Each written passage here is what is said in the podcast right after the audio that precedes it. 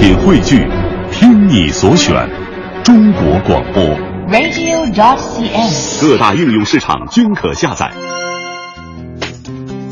凡尘工作室全新人物访谈系列，有故事的人，节目主持人张明远，今日采访嘉宾崔学言。做一个广播人，最快乐的地方在于，你能比常人更容易的通过策划不同节目，从而认识不同圈子的人。这些人各自精彩而耀眼的存在于与你不同的领域。通过跟他们的交流，能够让你以最快的速度了解到许许多多原本难以触及的知识和生活。就比如我认识崔学岩的过程，在策划之前的艺术旅行节目时，我尊敬的一位前辈给了我他的联系方式，说只要是和旅行相关的问题，你找他就对了。看着眼前的介绍，凤凰国旅首席旅行产品策划师，热爱旅行，足迹遍布全世界，擅长艺术、摄影、户外、探险、美食等特色主题旅行线路规划，再加上对那位推荐他给我的前辈的尊重。我在打电话联系的时候，很自然地称呼他为崔老师，但没想到第一次见面，我眼前的他竟然是一个留着蘑菇头、穿着一身素净服装、眼神犹如少女般清澈的姐姐。而且在我和他打招呼时，他竟然笑着对我说：“别叫我崔老师，就叫我崔崔吧，我的朋友都这么叫。”一瞬间就让我放下了所有的紧张和顾忌。而随着认识他时间的增加，我也越来越明白了。为什么当初那个前辈会把他推荐给我？因为他确实十分特别，而正是这份特别，让我想把他的故事讲给更多的人听。最开始是怎么想到做旅行规划这个工作的呢？其实我名片上面的所谓的 公司的首席旅行规划师，是当时老板，我觉得他也是头脑一热，就给我印了这么一个 title。但实际上，这个职业其实是没有的，就是在旅游行业里面，一般就是分销售啊，然后所谓销售技调，一个负责前台，一个负责后台。那我呢，走到今天这一步呢，可能也是源于就是觉得误打误撞，然后进入到了这个旅游的这个行业。然后，结果呢？这个行业呢，就是改变了我的整个的人生。嗯，而且我真的是特别热爱这个行业，嗯、因为我是从九八年开始做，嗯，十七年了。哦、我自己大学毕业以后，同学在各个行业都有做。有时候大学同学聚会哈聊起来什么的，呃，有一点就是让我自己挺自豪的，就是很多人因为现在就是人到中年了，包括可能生活工作压力都会越来越大，包括还有家庭来自于家庭的，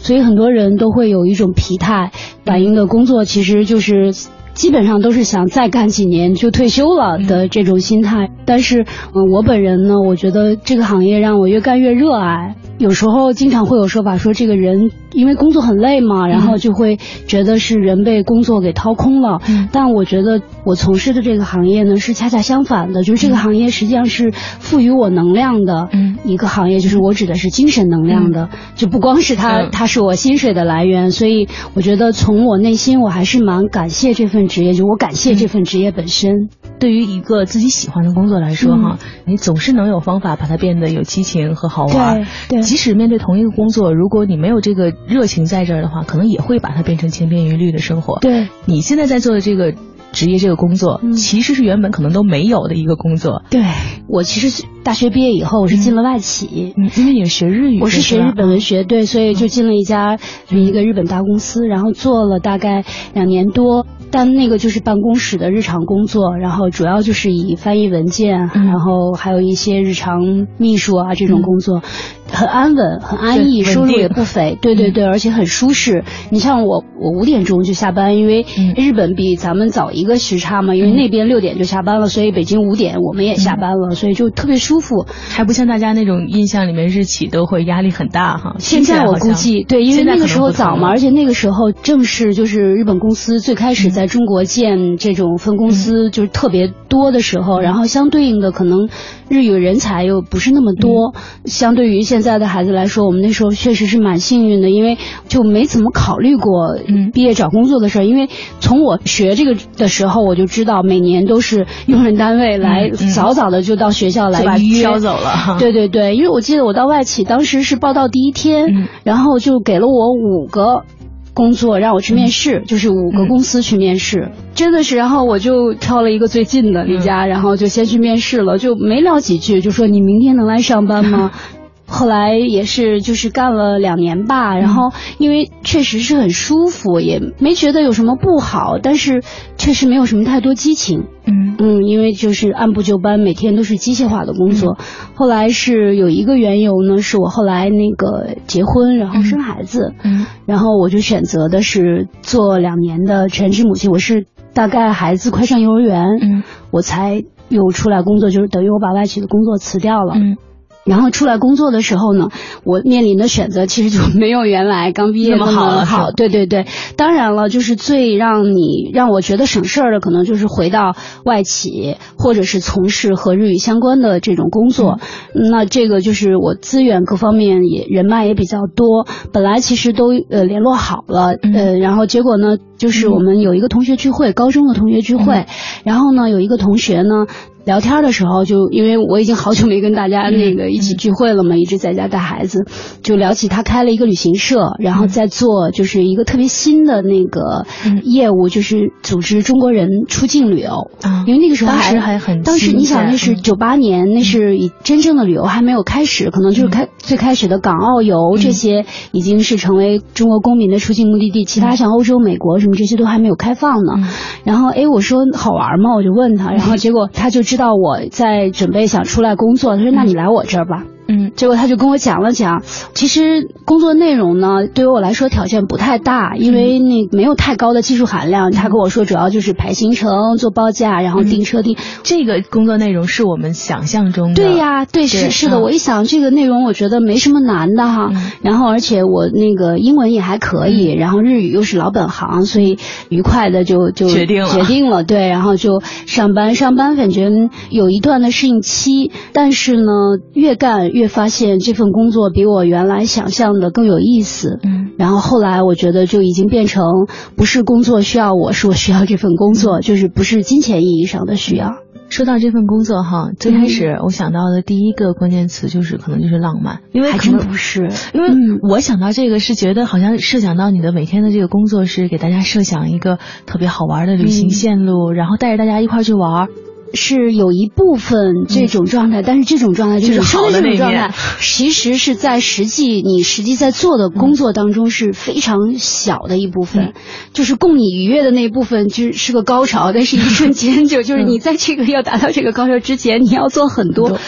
非常枯燥的，而且就是内容也很繁重的这个工作，其中还要有很多的风险。比如说预定不成功，或者是你做的东西其实不是客人想要的。嗯，你说到我觉得浪漫的话呢，可能你是老想的就是哎是在去到国外，然后去一个完全不一样的地方。但你别忘了，我做的这个工作本身不是我去玩，是是别人去玩，是我去做这个设计，然后我服务，然后玩的是客人，不是我。我始终是要保持在一个工作的状态。嗯，其实就像我们最开始想到的这个。岗位这个描述，可能在那个时候根本就是不存在的一个，那时候没有。反正就是因为那个时候，一个是做这种出境的旅行社少，特别少。然后呢，二一个呢，是因为受制于这个目的地，就是也不可能说你想去哪儿就去哪儿。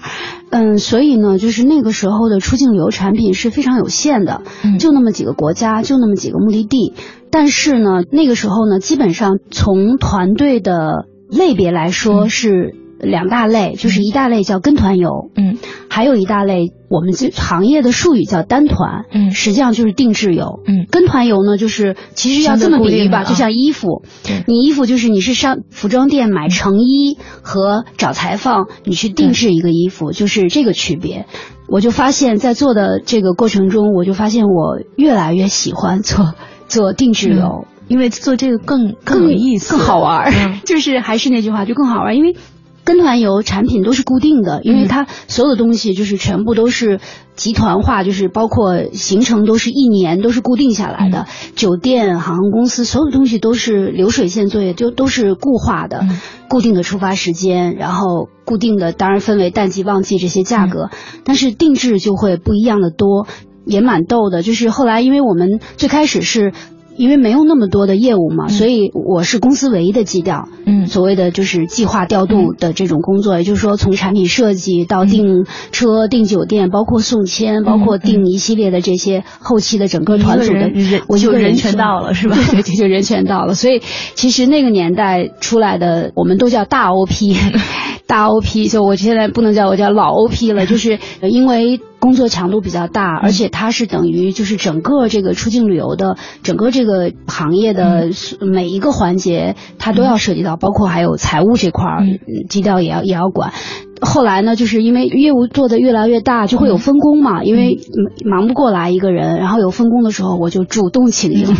我就要要求主动去做这个定制旅游。当时老板还特高兴，为什么？因为定制旅游其实难度要远远的高于跟团游，就是它的这个操作难度要远远高于跟团游。但是对于我来说，我觉得这个更好玩。我发现我在设计产品的时候，我的灵感特别的多。嗯，我可能虽然是有点粗心，但是在工工作上会比较缜密，就是我考虑问题比较周全。就是打个比方，比如说，其实定制旅游呢，我觉得最关键的是第一步就是是要了解需求。这就像说，你给人家做衣服，你做衣服的话，第一件事肯定是要量体，嗯，你才能裁衣。你首先要知道，到你这儿来定制旅游的这个客户，他是一个什么样的呃需求，就是他的爱好、兴趣、特点，嗯，是什么？然后以及呃他的时间和预算，嗯。嗯，包括还有就是他准备出行的季节，这才是后面的考虑。所以实际上呢，他和原来的跟团游比起来呢，我觉得我可能天性比较喜欢跟人打交道。嗯，就是因为你这个是你只有知道了对方的需求，你才能后一步的工作才能往下进行。但是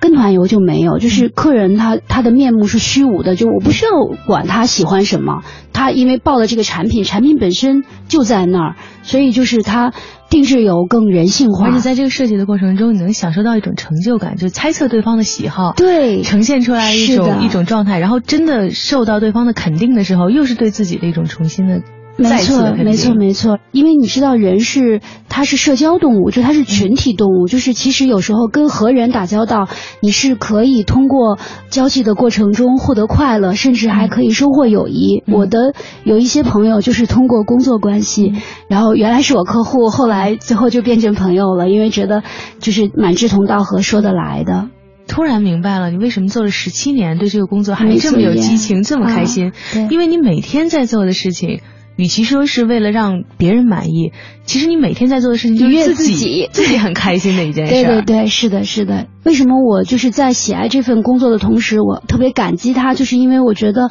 他。整个就把世界冲我打开了，嗯，就是因为我原来我觉得是我是一个文艺青年，然后我就特别喜欢看文学小说，然后特别爱看爱情小说，就是我的知识结构是偏重于可能文学或艺术，但是这个行业呢，它丰富了我的知识结构，就因为你做这行业，你你不光是要和你喜欢的文艺打交道，你同时要涉及到政治、经济、军事、历史。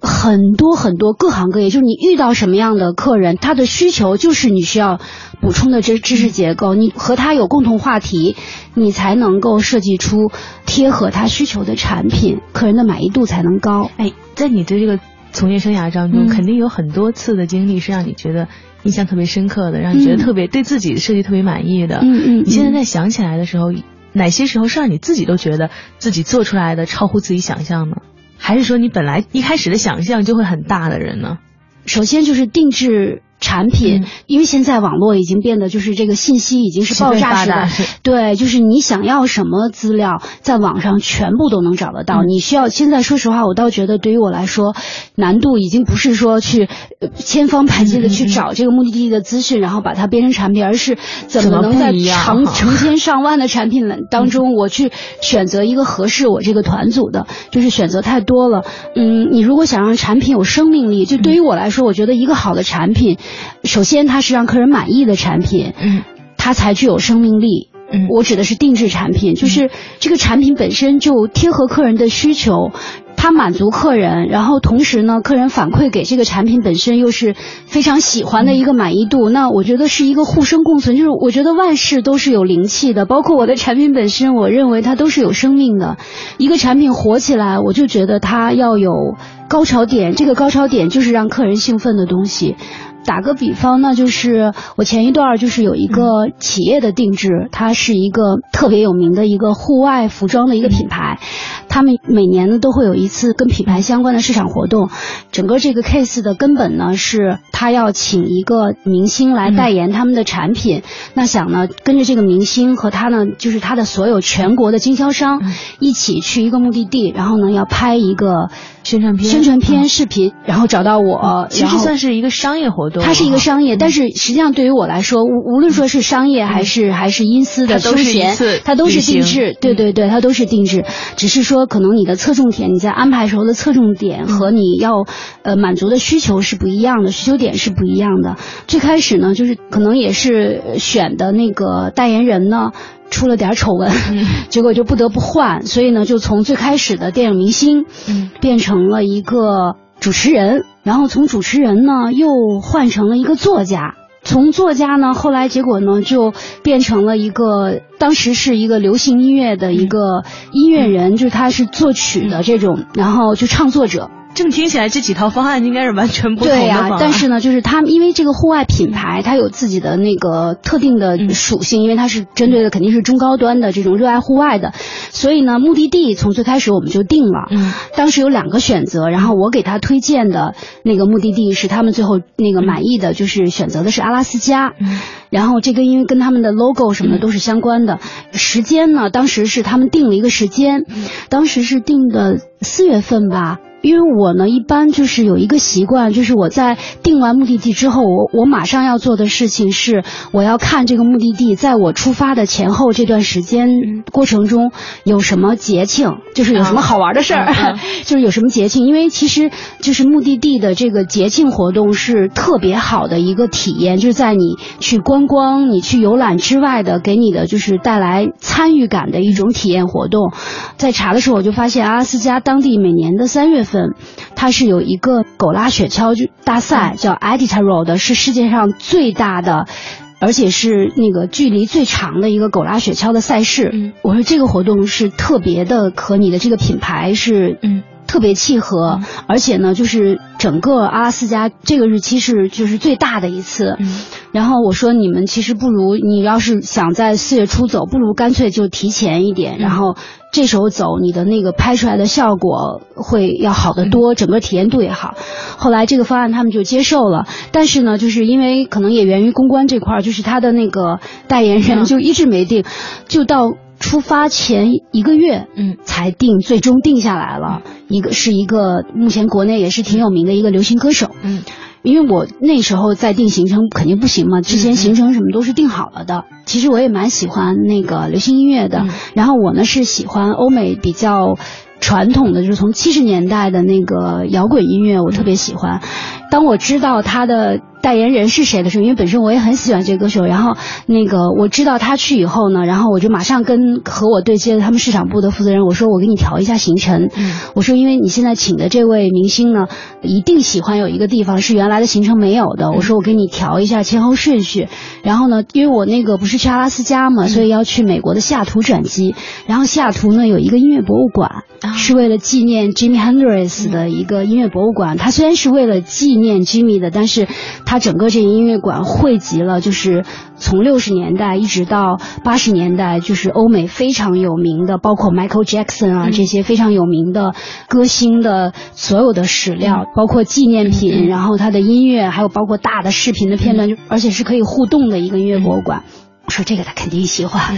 还有就是我当时安排在三月份，也是考虑的就是，嗯，想让他们体验的就是极光。啊，所以我又给他临时给他调到那个在 Fairbanks 又住了两晚。在你说起整个你这个行程安排，还有你的工作的时候，嗯，都能看到你眼睛里面会有那种闪光，有那种非常开心，然后有非常激动的东西在里面。工作是一件特快乐的事儿。对啊，因为他给我的东西，我觉得远远要多于我付出的。而且在你刚刚说起整个的行程安排的时候，我感觉好像。在你大脑里面已经有了一个特别强大的数据库，每个地方有什么，每个地方有什么。对对对对，我觉得我现在就是一个信息收集狂。然后还有一次，我现在想起来也 也觉得蛮得意的，是一对 couple，然后呢，他们是临时有一个假，嗯，就是原来一直不知道有这个假，然后就是 A 突然空出了七天的假。但是离出发时间已经很近了，怎么就你修就修，不修就没有了？他就问我说去哪儿？哎呀，我说你这个没有时间做签证了呀，护照上又没有其他的有效签证。我说那你只能是考虑一个东南亚的地方。他说东南亚不想去那个怕人太多又乱又吵什么的。然后后来我说你老婆喜欢那个什么样？他说他就是挺小资的，喜欢那种。别太那个艰苦，然后呢，但是又别太那种奢华，特别现代的地方，然后介于这个之间的，就类似像，比如说我老婆就挺喜欢丽江的什么那种地方。我说行，我说那要这样的话，我说你们俩去清迈吧。嗯，那时候清迈泰囧还没拍呢，还没拍呢。对对对，知道清迈的人还很少。一般说去泰国就是曼谷、芭提雅或者是普吉岛。那我就跟他说，我说蛮符合的。我说包括邓丽君，嗯，她最后的生命的岁月就一直是住在清迈，而且小城故事多那小城市的。然后就是啊，他说他应该很喜欢。当时他因为预算有限嘛，然后我给他当时订的清迈的是一个普通的一个度假的四星，去了以后就在那儿他就给我发短信，他说 特别满意，超喜欢，然后结果特别逗，就是他们俩等于这次完了之后，第二年的十一跟我说翠我还要去没去够啊，然后说这回我要订那个东方文华就订清迈最豪华的五星酒店，他说那个我们上次他是不在那个古城里面，但是在一个山脚下，就是说我们当时觉得哎呀我老婆特别眼馋，然后说那个这次那个准备好预算了，然后去那，而且让我最开心的是。是他们现在，他们俩把那个国内的房子卖掉了，然后他们搬到清迈去住了，算是改变了改变他们人生，就是发现对，因为你发现没有，就是你到一个地方，然后呢，你就觉得你从来没有去过，你从来没有去过，你会觉得你生命里有一部分跟这个地方有一些你解释不清楚的。连接就是你到这地方，你就觉得你跟这个地方是有关系的，或者是有一种找到家的这种感觉。也这就为什么他们第二次又去，然后后来结果觉得太喜欢了，而且他们俩也是属于那种比较早的开始创业，然后也实现了财务自由的一波。当然，所谓的财务自由，他本身就是比较恬淡的性格，就不是那种奢华性格的人，选择把这个二环的房子卖掉，搬到清迈去住了。你知道，我想起来，我都觉得就挡不住的涌出来的快乐，就是因为我觉得有时候就这工作除了带给我这种能量以外，它还改变了其他人的人生，就是好像倒并不是说是帮助，而是说因为这个契机，然后他们。嗯，找到了类似有点像生命归宿。我觉得从一直我就认为做这件事情本身是一个福祉，就是它是造福于别人的事情。因为旅行真的不是简简单单的，就是去买东西，飞机票、火车票对一个票。它实际上最根本的意义是改变你的精神世界，就是无论说是让它更丰富，还是说让你更广阔，还是更激动，或者更放松。您正在收听的是。文成工作室全新人物访谈系列，有故事的人，精彩稍后继续。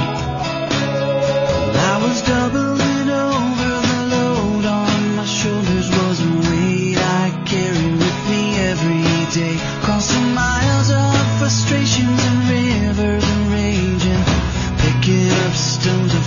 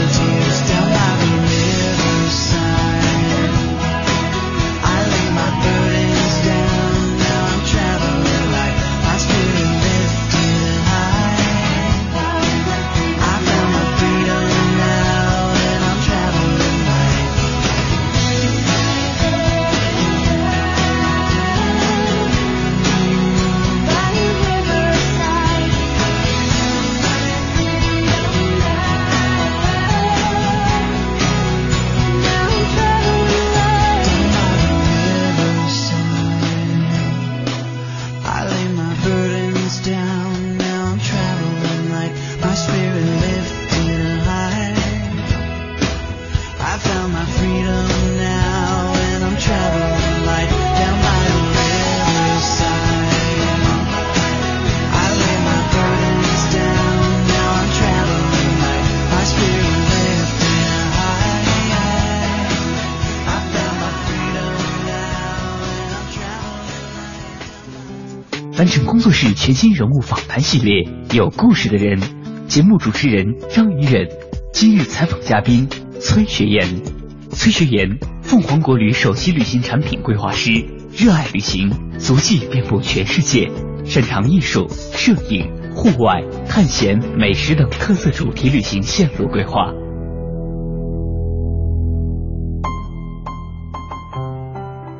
首席旅行产品策划师听起来就带着一种权威和专业，但是当崔崔出现在我面前的时候，却让我意识到，原来所有的设想只不过都是自以为罢了。最初认识崔崔的时候，我很好奇他怎么能有那么多好玩的点子，策划出了那么多次完全不同的旅行路线。但有一天，当我问起身边的朋友最近开始想要读诗，有什么推荐的时候，平时很少在微信上出现的他，居然悄悄地给我私信发来了一个诗歌阅读平台的链接。一聊之下，我才知道，原来他读诗已经有不少年了。那时的我才真的明白了，让他把工作做得特别的，也许恰好就是那一点点诗意。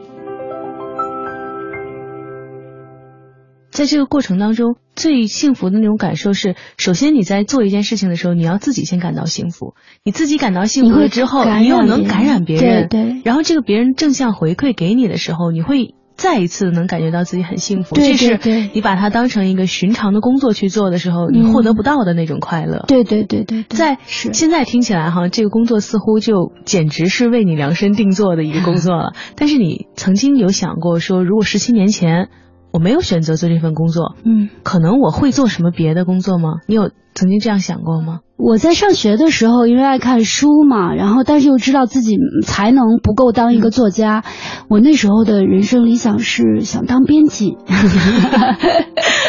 就是我自己写不出来书，我就看别人写的书，这样也比较过瘾。那后来呢，也是自己可能上学的时候闲书看的太多，嗯。不够刻苦，所以呢没有考上自己要当编辑的这个专业那个学校，那就误打误撞呢，就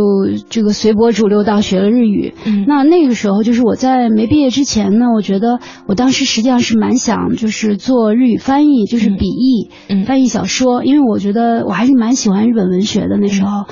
我都忘了那时候怎么就稀里糊涂的进外企了。我觉得要不然就是当时也是外企也洗脑了，就觉得哎呀，这个多洋气的一份工作，可能不知道。现在想起来，好像做到整个旅游行业是一个挺意外的事儿。但是如果返回去想想，又觉得好像有那么点儿意外中的注定，好像又是你的性格一步步带着对对你到这儿因为你看设想里面，无论说是当编辑还是说当这个翻译，好像就从来没有没有想想过过自己要做一个呃旅行社从业人员。二一个就是，我觉得其实就是我特别恋家，就是你看我一般，比如说晚上的社交，除非是万不得已，我都想早早回家，因为我觉得就是哪儿都不如在家里爱待着，我就觉得浑身通体舒坦、踏实，跟家里人在一起。可是呢，你看旅行又是一个，因为做这个行业，虽然虽然我是来做这个就是呃行程和产品的设计，但是有很多的一些定制团组呢，就是呃都要要求是一条路服务，就是说我从设计本身到安排，一直到最后的这个带团，嗯对对对，到外面的执行工作都要一一条龙的这种服务才能是圆满，而且也有很多客户是这样需求的，比如说阿拉斯加的那一次，因为是一个大的活动嘛，那是要全程跟着的。我最忙的时候，确实是我有连着有好几年，哎，春节都没跟家里人一起过，因为春节的时候出行概率比较高嘛，高。它是最长的一个节庆，然后而且那个时候大多都是一些 VIP 团组会选择春节出行，所以他们是要求这种连贯化那个服务是要求最多的，所以我想想，我可能有大概至少有五年吧、嗯。左右的春节是。不是跟家里人一起过的，嗯。那在这个过程中十多年了，这嗯。一开始的时候可能是接触到这个行业很新鲜，后来觉得做定制游很好玩儿，嗯，现在做了十多年了，这种快乐或者给你带带来的这种刺激感，好像到现在都没有改变，还是像最开始的那样感觉到那么刺激，或带给你有这种挑战的感觉吗？我倒觉得挑战就越来越多了。一个是现在呢，就是资讯，嗯我可以获得客人其实同样是也可以获得非常轻易获得。对，它不像原来，说实话，可能我因为做这个行业，无论说是从旅游局方面还是地接社方面，我可以获得这个目的地的一些资讯，而在网络信息没有那么丰富的时候，客人是闭塞的，他不知道，所以要依赖于。所有的你的安排，那你在做预算各方面，你没有那么大的压力。我所说的压力，就是因为你说做现在做服务不比价，这是不现实的。人家凭什么不比价？谁的钱也不是大风刮来的。所以只要是这个客人的话呢，就是他还是要求就是要提供。我不能说是一定要对对对要最便宜，但是肯定是要这个性价比要合适的。那要这样的话呢，就是说实话，我原来比如说我在做定制产品的时候，我我可能把很多的。精力都会放在内容本身，就是在我怎么把主题突出，对对本身。但是其实产品本身，讲实话，它没有什么专利。你能做出来的东西，因为信息在那摆着，你能做出来的东西，别人同样也能做出来。而且其实服务只有说是他体验了，他才知道差距。嗯，但是在他没有体验之前，可能人家也会做。性价比上面的那个对比，所以呢，在这个成本控制方面，我觉得挑战对我来说确实也越来越严峻。还有一个就是，我觉得这也是我一直试图在克服的，就是做事情呢要更客观一些。就是我特别容易被自己感染，你知道吗？有时候自己说着说着就。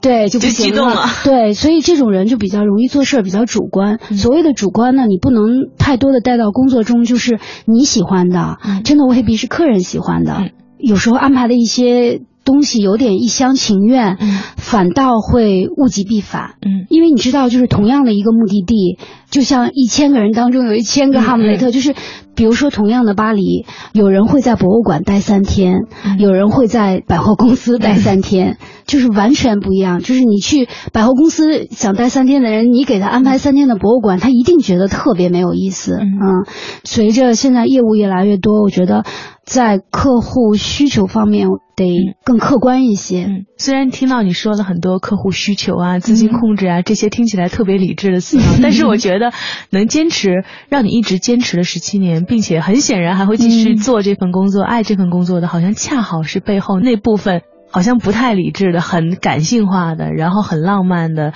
一些想法和一些特别激情和每天能有挑战的这种这种工作。对。世界本身它就是多样化的，而且我就觉得，其实有时候，包括我做了这么多年的旅游行业，跟所有的很多各种类型的客人打交道，其实我也发现，就是旅行有的时候真的是一种在教育，改变你的世界观。对，然后他改变我的，有时候真的他也会改变其他人的，有的时候我是能感觉得到的。那我觉得这是特别有意义的一件事情，就是你不是老师，你不是教育别人，但是很多人都是通过旅行是被教育了。而且你知道，旅行的这种教育，它不是说说教，就是我叨叨叨叨叨跟你说你该怎么样，你该怎么样，而是说他到了这个地方，通过他自己的眼睛和他到了当地现实的感受，他自己发生的改变，这种改。改变我觉得是会挺大的，而且它会延续很长时间。这有点像海明威有一句话，就说一个人当你年轻的时候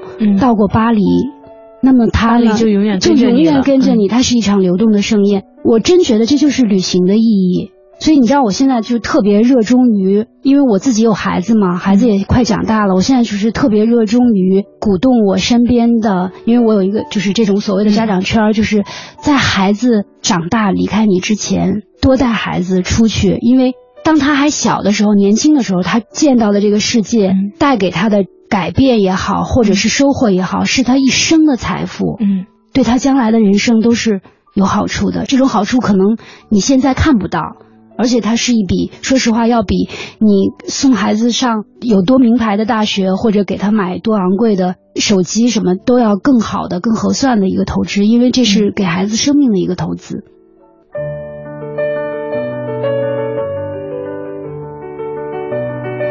听着崔崔讲述他的故事，让我想到了在他给我推荐的一个诗歌公众平台中曾经分享过的于坚写的一首诗：“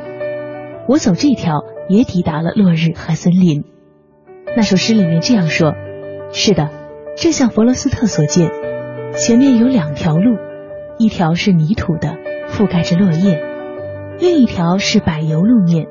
黑黝黝，发出工业的哑光。据说这就意味着缺乏诗意。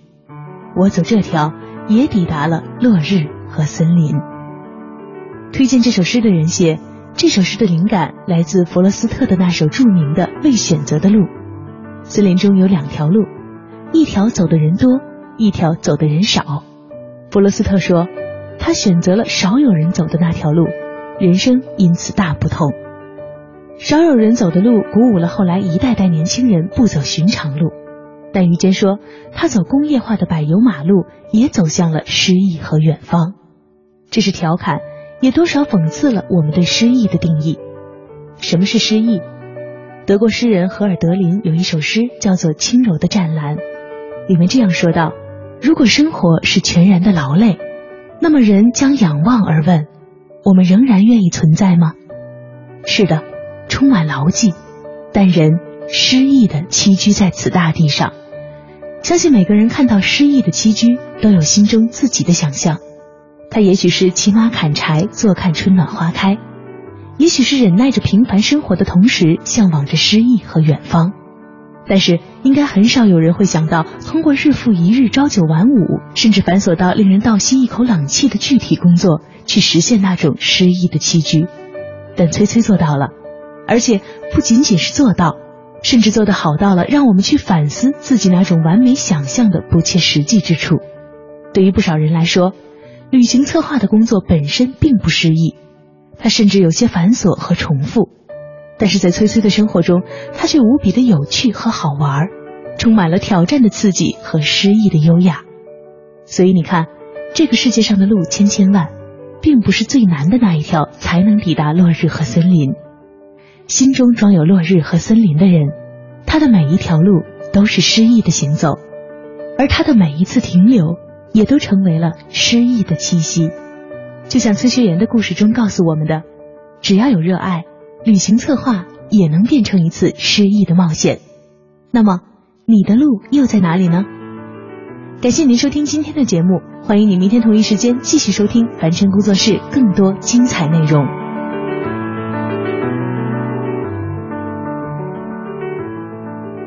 凡尘工作室全新人物访谈系列，有故事的人，总策划王小晨，执行策划张明远，制作人马素双。